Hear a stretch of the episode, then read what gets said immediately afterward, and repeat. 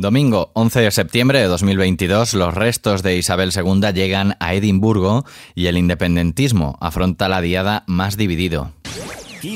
Noticias con Daniel Relova. Las capitales de Escocia, Gales e Irlanda del Norte han sido escenario este domingo de la proclamación formal de Carlos III como rey de todo Reino Unido después del acto inicial que tuvo lugar el sábado en Londres en presencia de las autoridades del país. El nuevo rey ha culminado hoy una semana histórica con varias audiencias en Londres antes de emprender mañana lunes un viaje que le llevará a Edimburgo, Cardiff y Belfast. Por la tarde ha llegado el féretro de su madre Isabel II a Edimburgo. El cortejo fúnebre con los restos mortales de la reina ha sido recibido por una gran multitud congregada en el centro histórico de la ciudad. El coche con el ataúd de la soberana salió esta mañana del castillo de Balmoral, en el noreste de Escocia, donde la reina murió el pasado día 8 a los 96 años para iniciar un recorrido de unos 200 kilómetros hasta la residencia real de Holyrood House, donde el féretro permanecerá hasta mañana. En casa, las celebraciones de la Diada en Cataluña arrancaron con las tradicionales ofrendas florales al monumento a Rafael Casanova en Barcelona. Tras la ofrenda, el presidente de la Generalitat, Per Aragonés, ha intervenido brevemente ante los medios para reiterar el mensaje que lanzó ayer en su discurso institucional por la Diada. Estoy completamente convencido y comprometido con que Cataluña volverá a votar. Volverá a votar su futuro colectivo y lo haremos en función de la fuerza que tengamos. Por eso hoy es un día también para poder acumular esta fuerza, avanzar en la resolución del conflicto con el Estado y dejar en las manos de la ciudadanía de Cataluña la decisión sobre el futuro colectivo en un referéndum.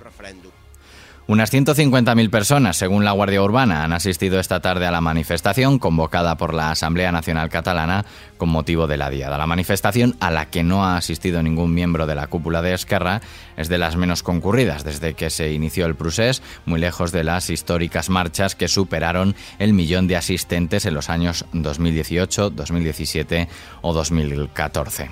Desde A Coruña, el ministro de Presidencia, Félix Bolaños, ha situado al PSOE en el bloque de los que apuestan por el y por las soluciones en Cataluña frente a los anclados, dice, en el conflicto. Entre sus críticas ha acusado al presidente del PP, Alberto Núñez Feijóo, de falta de rigor. El Partido Popular vive en la apariencia. Quisieron dar la apariencia de que querían un debate y hubo debate y vaya repaso que se llevó el señor Feijóo en el debate. ¿Para cuándo el siguiente debate, señor Feijóo? Viven en la apariencia de que ahora sí tenían un líder solvente y riguroso y cada vez que toma la palabra sabemos que ni solvencia ni rigor. Bolaños acusa al líder de la oposición de faltar a la verdad y que esa apariencia en la que, según él, está el PP se plasma en cuestiones como la renovación del Tribunal Constitucional o el alza de las pensiones, donde ha reclamado que Núñez Feijo aclare si apuesta por el incremento de miseria que dice del 0,25% o está de acuerdo con que se suban de acuerdo al IPC. Miramos a Ucrania, donde Rusia abandona el norte de Kharkov. Las tropas rusas están abandonando la parte norte de la región de Kharkov y, según medios ucranianos, este domingo se ha izado la bandera ucraniana en la localidad de Kosajalopan, situada a 4 kilómetros de la frontera con Rusia. Ayer sábado, Rusia había anunciado el repliegue de tropas del sur de Kharkov, lo que había atribuido a la decisión de reforzar las fuerzas de Donetsk.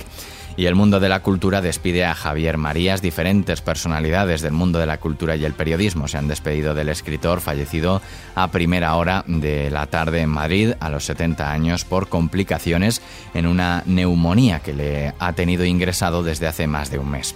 Y terminamos hablando del homenaje de Durán Durán a la reina Isabel II.